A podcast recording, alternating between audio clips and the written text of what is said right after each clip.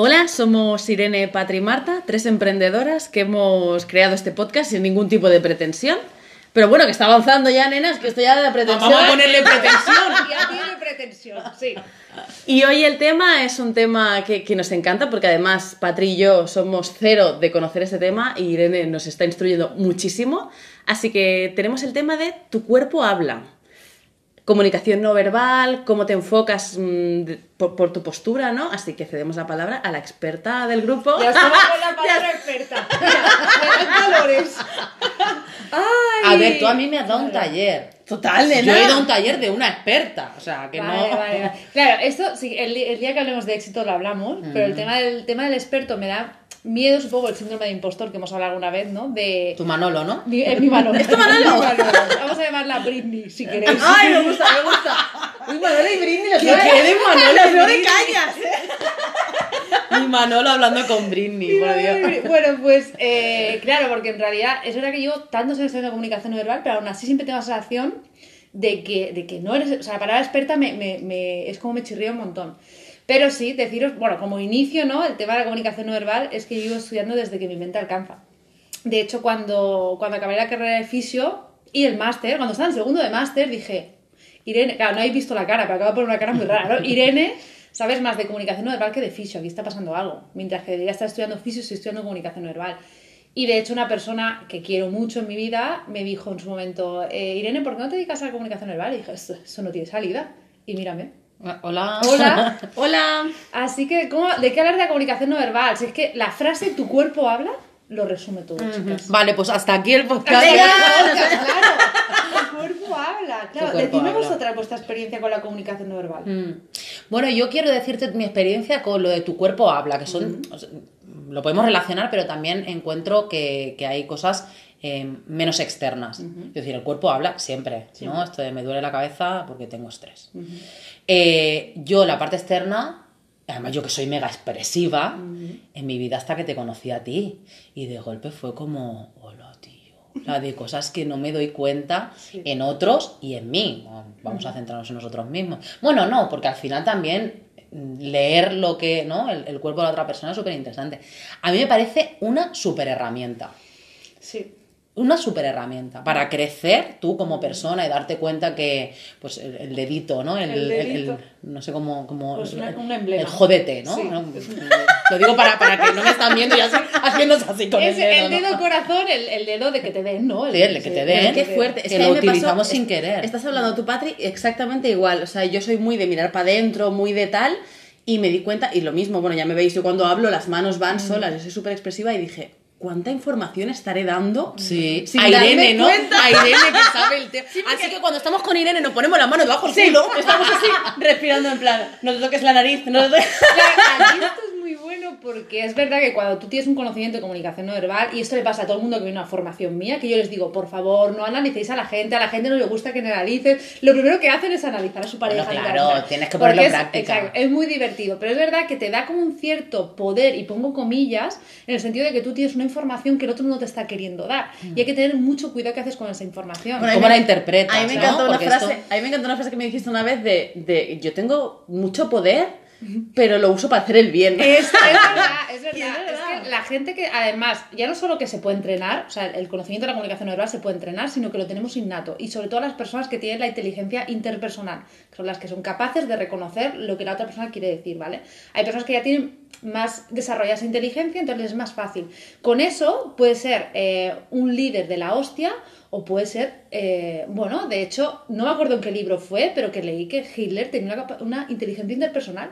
Porque al final sabe lo que, cómo hacer para manipular a la gente. Hombre, Esto es lo mismo es- que- Esas masas de personas, venga ya, hombre. Ahí pregunto, ¿eh? No, Sí. no sé si yo lo confundo como término. Lo que yo en toda mi vida he llamado don de gentes, que es Sí. como saber, ¿no? Que yo, Sí. yo siempre he considerado que tengo mucho de esto, ¿no? Que em, sabes cómo deberías comportarte, que no se debe hacer, ¿eh? Cada uno que sea como es, Claro, yo siempre le, igual. yo le llamaba empatía, empatía, supongo, ¿no? Sí, pero quizás es ya más que empatía con la persona, es que, eh, por ejemplo, yo he trabajado muchos años en, en hoteles claro, al final no te da tiempo a empatizar, acaba de llegar la persona y no sé expresar cómo, pero enseguida sé qué tipo de persona, si es una persona eh, que quiere que seas muy correcta, o si es alguien muy, muy cercano, o si es alguien que necesita mimito, no sé. Pues es la inteligencia interpersonal. O sea, es decir, hay un grupo de personas que ya les es más fácil el conocimiento de la comunicación verbal, pero luego se puede entrenar. O sea, yo tengo esta inteligencia que me enteré en la adultez, pero tengo esta inteligencia.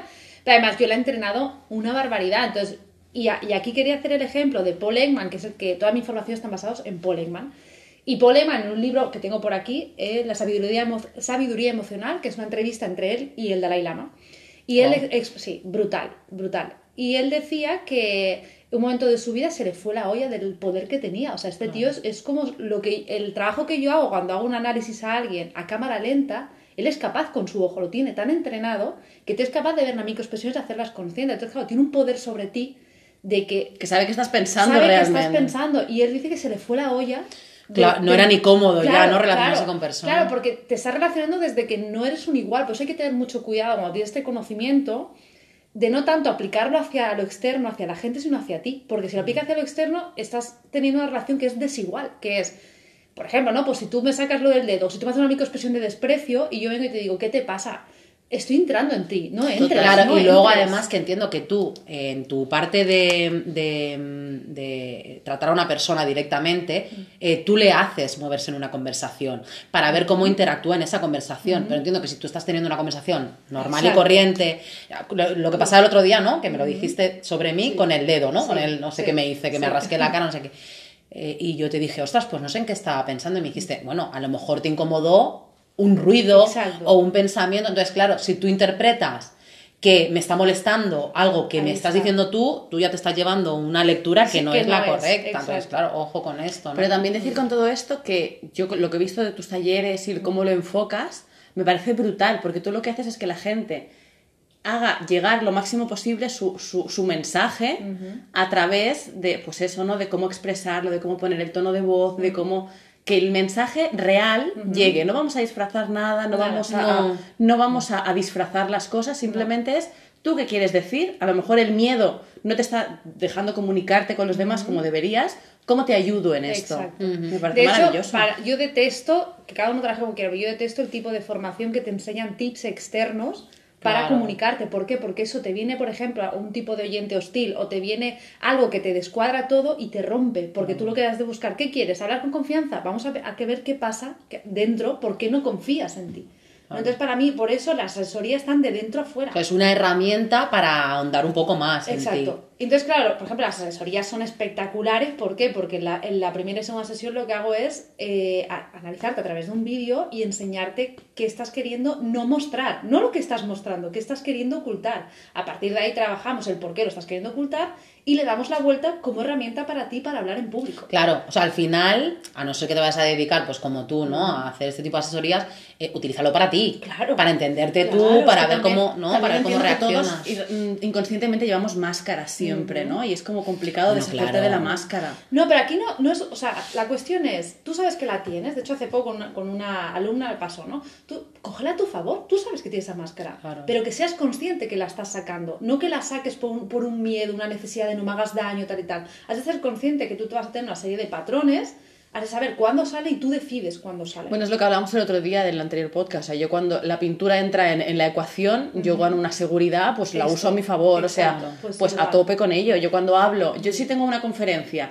y tengo que hablarte de, yo qué sé, mm, yo qué sé, de la escasez del mundo del agua, me, muero, o sea, me quedo ahí paralizada y muda, pero como te tenga que hablar de algún cuadro, claro. o aquí en mi salsa, no sé qué, no sé qué, o sea, es usarlo, pues oye, pues soy, soy fuerte en esto, me dedico a esto o exploto esta parte. Aparte, lo bueno de saber tu comunicación es que como sabes tus sombras y lo, no solo las sabes, sino las respetas y las aceptas, que están ahí, y si quieres cambiarlas ya poco a poco, es que te empoderas, o lo que más me están diciendo mis alumnas es que me estás empoderando como persona. Y a mí eso, tías, a mí eso me da la vida. Llena el alma. A mí eso me, me, estás empoderando como persona y lo que estoy haciendo es, porque hay diferentes perfiles, hay personas que lo quieren a nivel laboral y hay gente que lo quiere a nivel personal, ¿no? Pero que todas me digan, es que yo vine aquí por algo laboral y que me estás empleando como mujer, digo como mujer porque a día de hoy todas son, Son mujeres. mujeres. A, las, a las formaciones de estas de tres horas y que ¿Qué nos pasa a las tres, eh? Con las clientas, Sí, con sí. ¿eh? Todos Sí. son mujeres totalmente. Tenemos una, una potencia femenina ahí. He de decir que en este caso, muchas veces las mujeres, en mi caso, ¿eh? en las clases que yo hago, las mujeres están mucho más receptivas a, a analízame. Como norma general, no tengo ningún problema. Ya, de hecho Ya, vengo a sí, él. hecho, vengo a es expongo, duro, ¿eh? sí. Y es difícil, quiero decir. Estoy segura que para al- cualquier mujer. Pero al final es como, ostras, si analizándome me vas a dar señas para ser mejor. Exacto.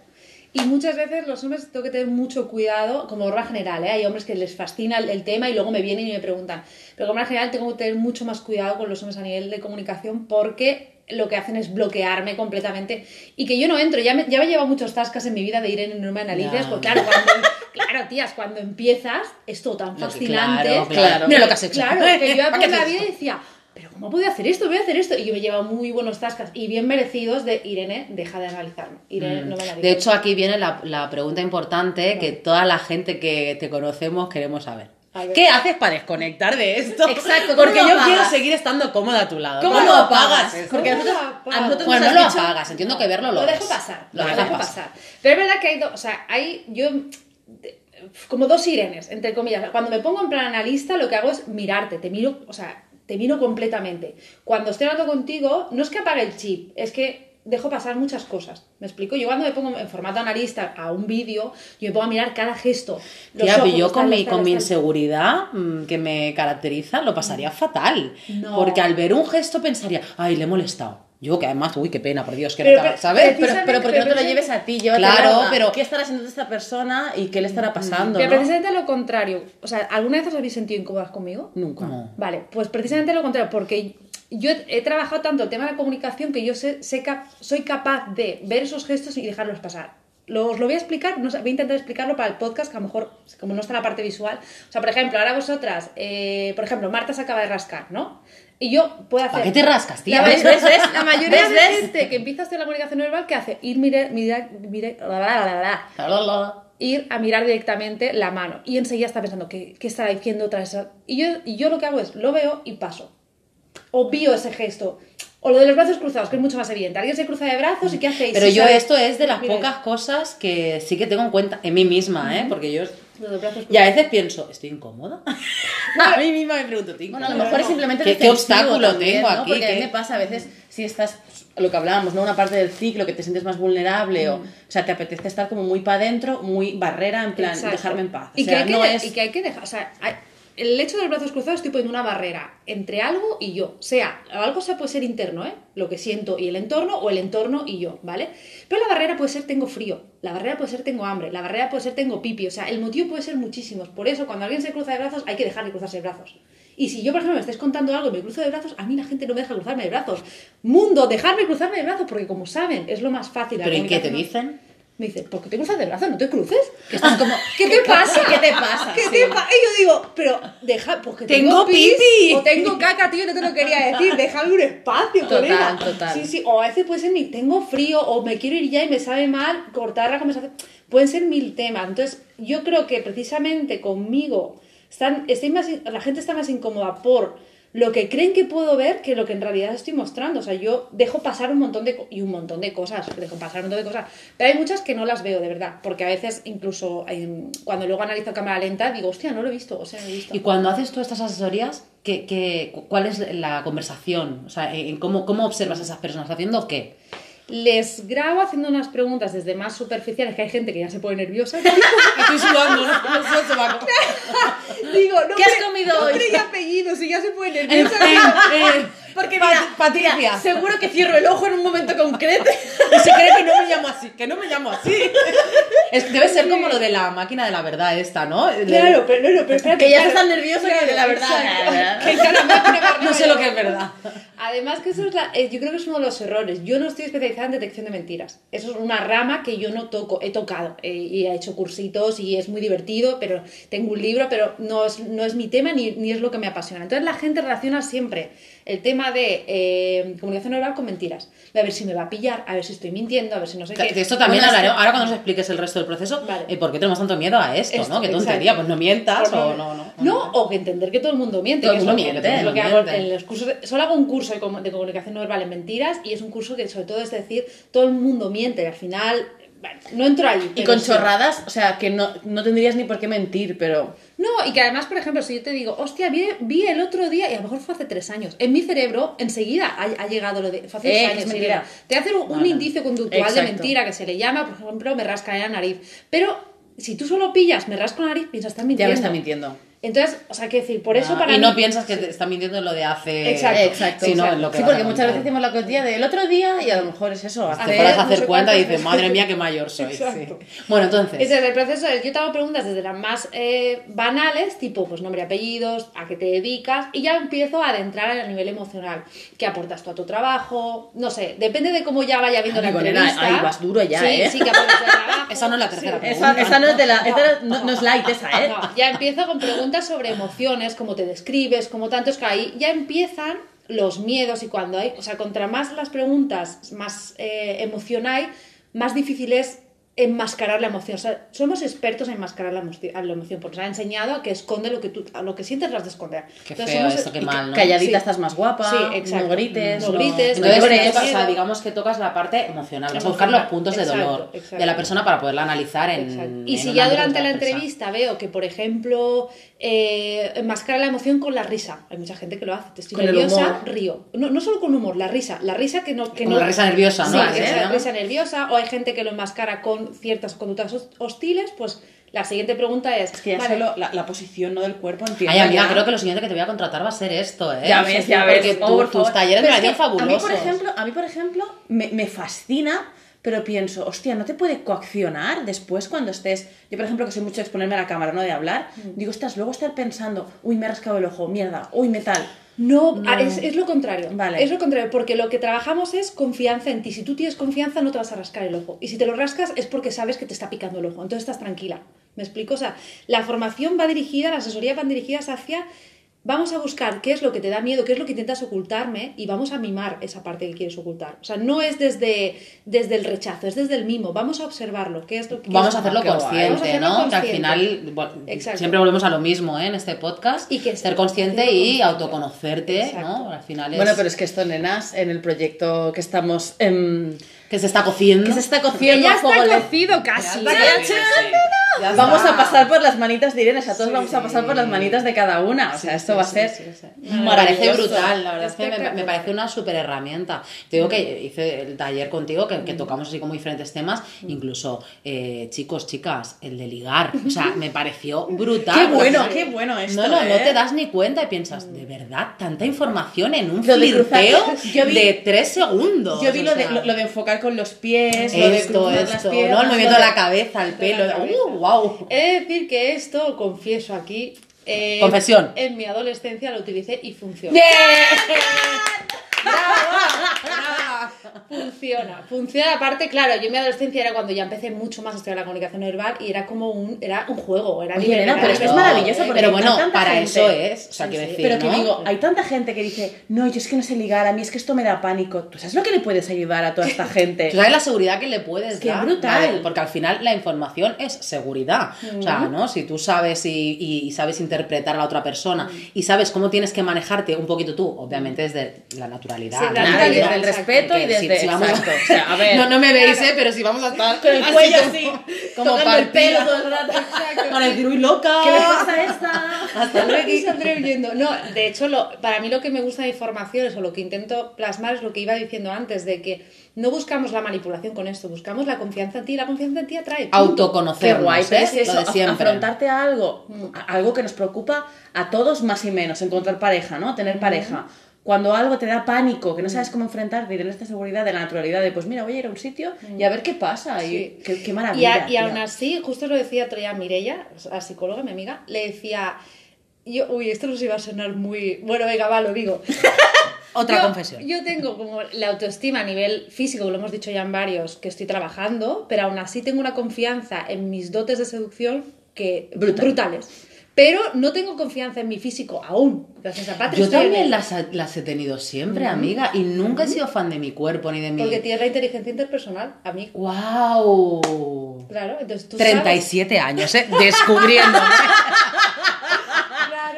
Personas es que inteligencia siempre se me ha personal- dado muy bien el ligoteo. Sí, sí. Creo que además es mi parte favorita en las relaciones, ¿no? El inicio, el- ese... que es divertido, Que, hay otra, que yo he tenido amigas, me acuerdo muy jóvenes que nos reíamos muchísimo porque pasábamos por un grupo de, de tíos y yo siempre les decía, yo ahí, la experta del amor, ¿eh? No ni puñetera idea. Y les decía, venga, ahora levantamos la cabeza, chicas, y los mira Y cuando pasamos de largo me decían, recuerdo una vez en Tarifa que fue muy bueno. ¿Quién ha levantado? Y solo la había levantado yo, o sea, había sido la valiente del grupo que iba, ¿no? Sí, Y para mí siempre ha sido como muy fácil. Claro, la gente que Qué tiene bueno. esta capacidad sabe, sabe leer cuerpos. O sea, todo el mundo sabe leer cuerpos, pero hay gente que tiene más, gracias a este tipo de inteligencia, tienes más capacidad. Entonces es leer el cuerpo y buscar lo que quiere cada persona, porque esto es muy importante. Entre comillas, o sea, el... el, el- Que nadie se sienta mal. Yo que soy la Sí. Asperger del grupo y a mí esto no me pasa.